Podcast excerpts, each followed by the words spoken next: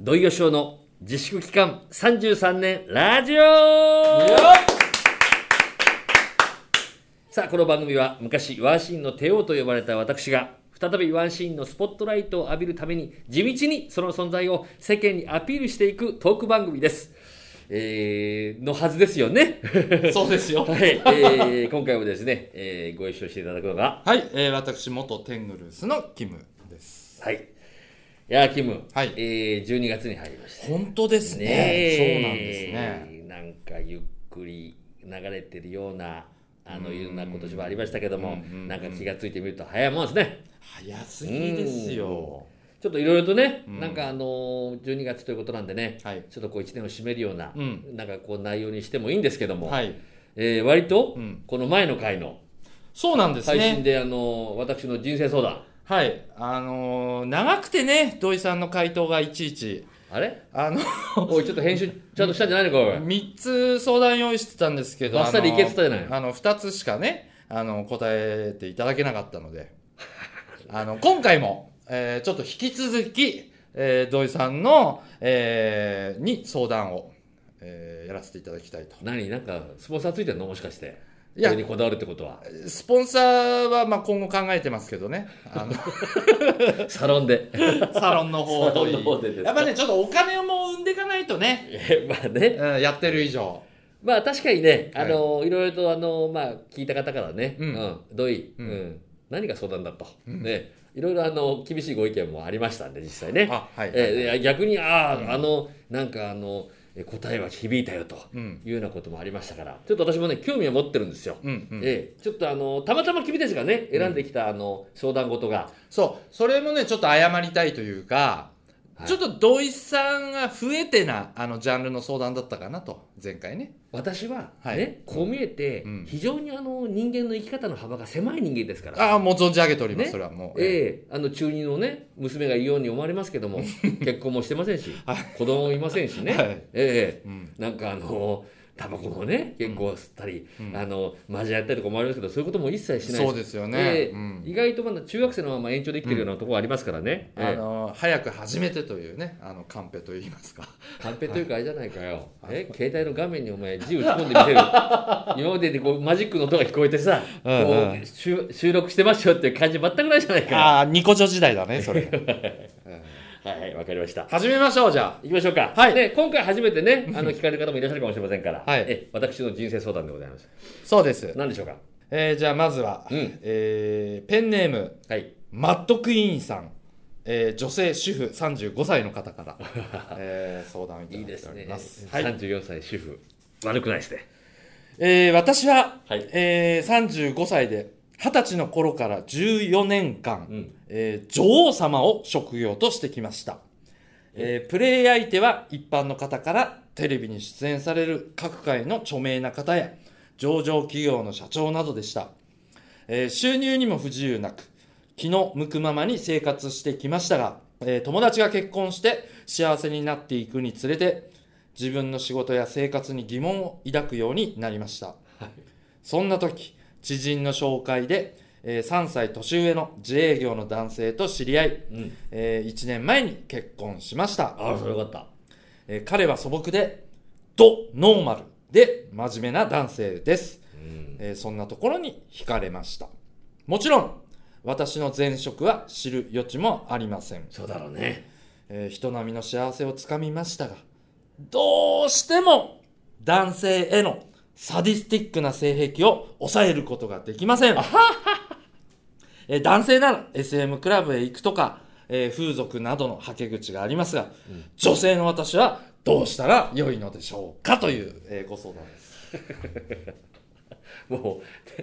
すいません。はいさっきも言いましたが。はい。私本当にあの人生の生き方の幅が狭い人間ですよ。はい。何ですかこのあなに女王様うん、女王様かサらデのス、サデスティックはい。私に相談しますかねこれいや、もうそれ言われちゃうと、じゃあ、いやいやままあそれはだってまあ、うんそう言っても私もまあ52年も生きてきたましそうたでかすらよね。うんうんあのー会員制のね、うん女王様がいるようなお店に、はあうん、2度や3度は行ったことありますからおおじゃあ、ええあれですねきあのコミュニケーションを図ったこともあるってことですよね女王様と呼ばれる方たちともうありますし、うんあの本当に、うんえー人間の体の快感はい、それを実際に教わったらもうそこの女王様でございます、はい、お教わったええ、ちなみに六本木でございましたけどね、ああなかなかいはいはいおお高 そうなお店じゃないえですえちか、ょっそとれ、それまではね、うんあのちょっと何何が女王様だと、うんえこっちだってお前、えうお客だぞとうん、出方次第じゃお前やっちゃうぞこの野郎とかって思って行きましたけども最終的にはまあ泣きそうになるぐらいまで、あーそうあうん、体の気持ちよさー、うんというのを教わりましてねだからいいんですよ、うんあのもうそういう方はもうねいろんな相手にされた、うんえー皆さん、うん男たちを、うんそういった意味ではあのこうなんていうの快感というのをね、うんあの教えてあげたり、これでもね土井さん、あの僕ちょっと意外だったのは、はいまあ、例えば男側、えー、MO と呼ばれるうんド M の男はいがいつまでたってもその欲望を抑えられずに、うんあのどうやって解し解消したらいいだろう妻はドノーマルだしうんは分かるんですけど、うん女王様側うが、ん例えばそれを職業としてお金をいっぱいもらってでやってるは分かるんだけど、うんなんかそこから解き放たれてももううずうず攻めたいってするんだなってちょっと新鮮だったんですよね。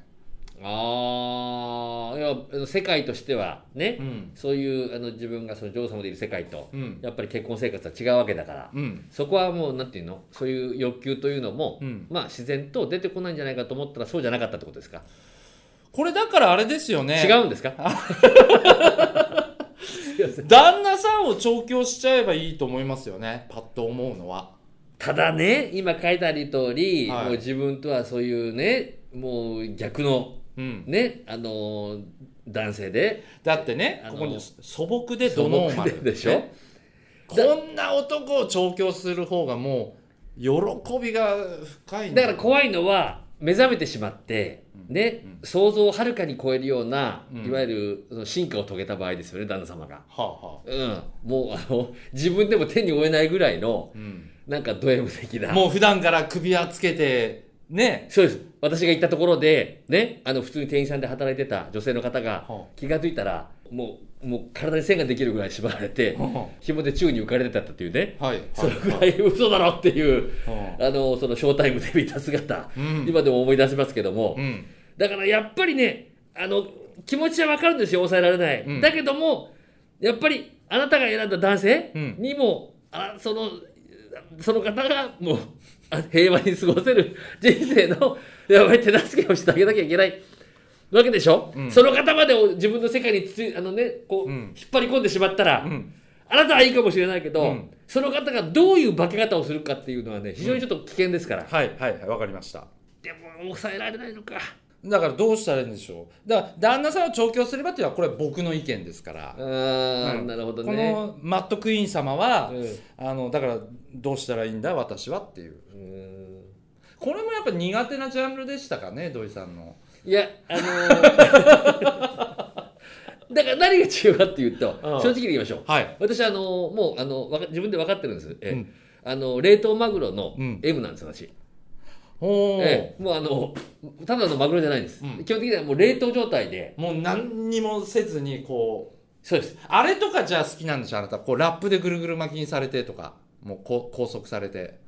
あのーでもちょっと、あのー高校の時ですからね、先輩からちょっとか借りた、うんえあの当時のそういう、そういうもののちょっとビデオを見た時に、ああびっくりした高校の時その六本木のお店に行ったのかと思った行くわけないじゃないです か、ええあ俺はこっちじゃないなと思いましたけど、うんあの要はもうあのされるがままっていうねうんだから旦那さんがそういうもしね、うんあの素質を持ってらっしゃればういんいですけど、はいもしかしたら自分と同じタイプかもしれない、あだそう SS うのんそう SS の可能性もあるでしょ、うんうんだからそこはね、あのどうでしょう旦那様に直接言うんじゃなくて旦那様に何かの形でなんか奥さんがちょっとまあうすないとは思うんだけどとあるところのお店でうん女王様やってるって聞いたんだけど、そんなことないよなっつって「君な」例えばねうん言われて「何言ってんですかうちの奥さんがそんなことないですよ」って言うんだけど言われた本人は「えもしもしかして」と思ってうん内緒でそのお店ちょっとね見に行ったりとかうんするっていうちょっと機会をちょっと一回やってみてどうですかねやってみて何どうすんのでまさかと思ってちょっと覗いたところうん間違いない自分の奥さんがあ女王様でいるわけですよあうんでその姿を見て自分がどうするか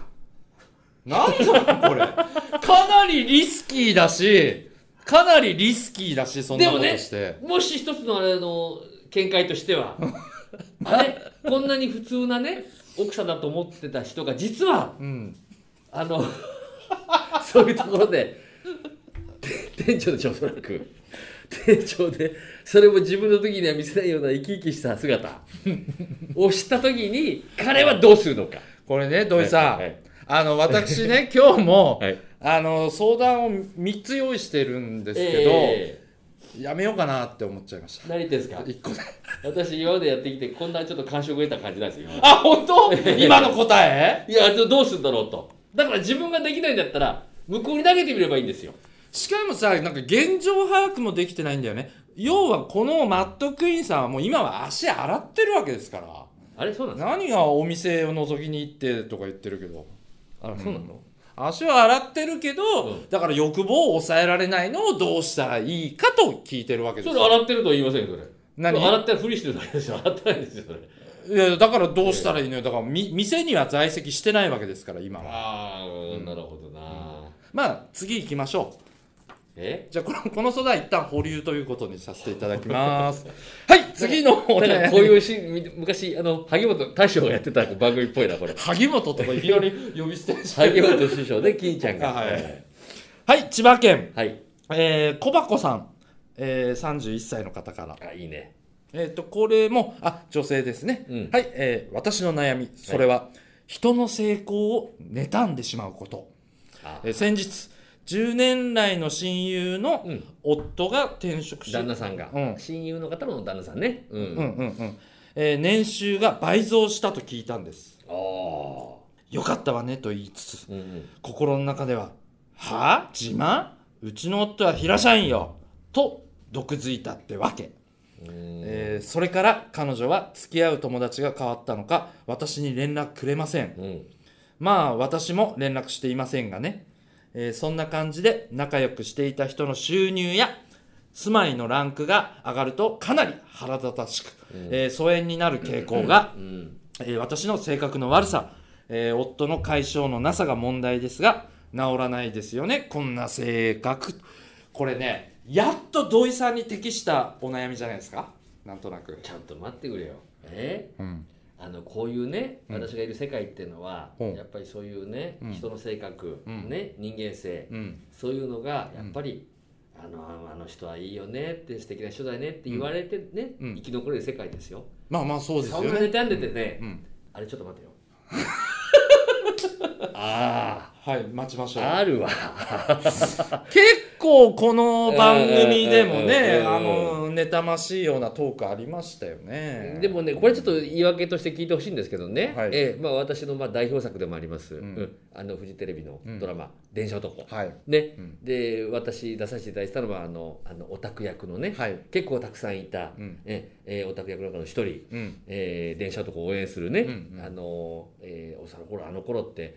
おオタク役が大体10人以上いたんですけど、うんうんうんでも監督がそういううオタク役がこのドラマではね、えー影の主役なんだということで、うん。うん。みん実際な、ねそうえですよね。短いシーンをパパッというような感じだったんですけど、あの毎回入れ込んでくれて、うんだからあの確かにあのギャラも違ったでしょうしね,、まあまあねそういうメインどころの役の方とはなかなか会えない撮影だったんですけども、うんうんうん逆にオタク役ではね、うんみんなあのその時ある劇団のトップとか。はいはい。ある事務所のこう若手でね、あー押されてる子たちとあか、ね、うちで言うとサークルラインで、私押されてましたから、うんうんそういうのが集まって、本当でしたらライバルでもうね、もうむき出しで、うん。仲が良くなってまずありえないんですけども、うんうんうんみんなで一つの作品ちょっと作っていこうと、うんうん協力していこうと、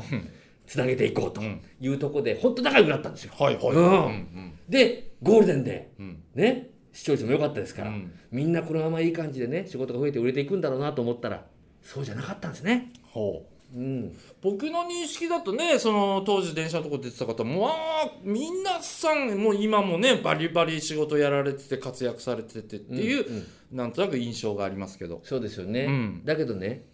全員が全員でそうじゃないんだよあ、そうなんですね。中にはね、うん。実力があってうん。とてもうん人気もその時あったけども、うん。何かの理由でうん。その子たちと同じように次の仕事へ進めなかったうん。人がいるわけですななるほどですね。まあそんな人がうんふとテレビを見た時に、うんね、うんあれ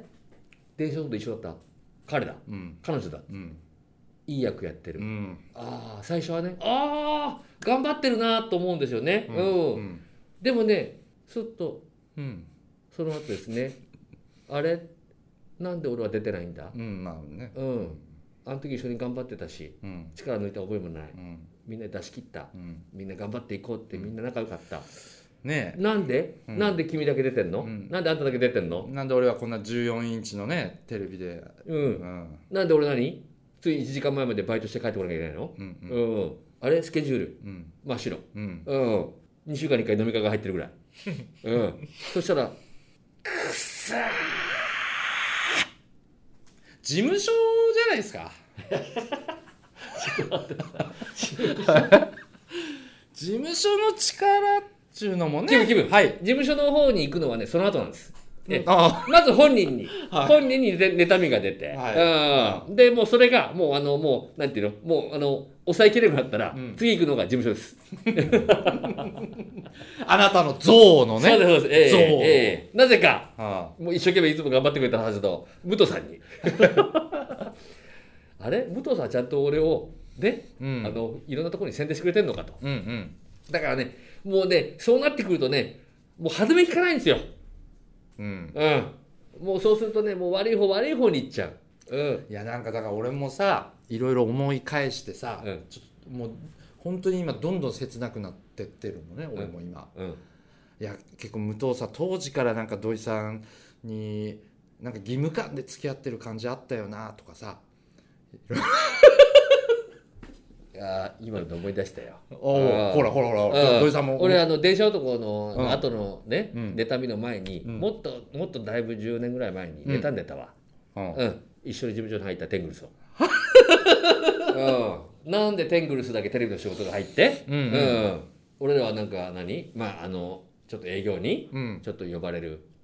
うん、そこはだからそこは今度事務所とか武藤さんじゃなくて、うん実力のとこじゃないああ もう妬まれる塊だよお前はね本当そういう時ほど謙虚になってさ、はいはいはいね、相手の気持ちを考えて もうまたほら土井さん時間です締めて攻撃が来ちゃったじゃん時間なんなんえ 時間ですというよりも、うんあれなんだよこう借りてる時間がもうお前もうすぐ来るんだよあもう閉めなきゃいけないんだよいやいやいやいやいやいや、ええ結局だから、はい、あのーこの最後のじゃあお悩みね、人の成功を妬んでしまう、こんな自分の性格、治りませんよね、という相談に、はい。はい、えー、治るわけありませんなぜなら私も治ってません と。でも一つありますね、はいえ売れる方法、ほううんうん自分にも仕事が来て忙しくなれば、 え人のことをどうこう思う暇ありませんからあそういうことですね。ね、ええちょっとね、こう自分がこうなんていうの、あの一生懸命になることをね、ちょっとあの。これでいいのかと、うんちょっと思うのがもしきっかけになればと思いますだからね。人を見るより自分を見ろってことですよね。ああ、いいこと言った。うんうんうんああなんでいつもお前が最後締めるんだよ。 そういうわけで、はいえー仕事の方ぜひとも、でないと私もう本当妬みの塊になってしまいますんで、そうですも皆様う憎悪のご協力お願いいたします、ねはいよろしくお願いいたしますはいというわけで、お相手は土曜ショート、はい、決めでした。ありがとうございまし。ありがとうございました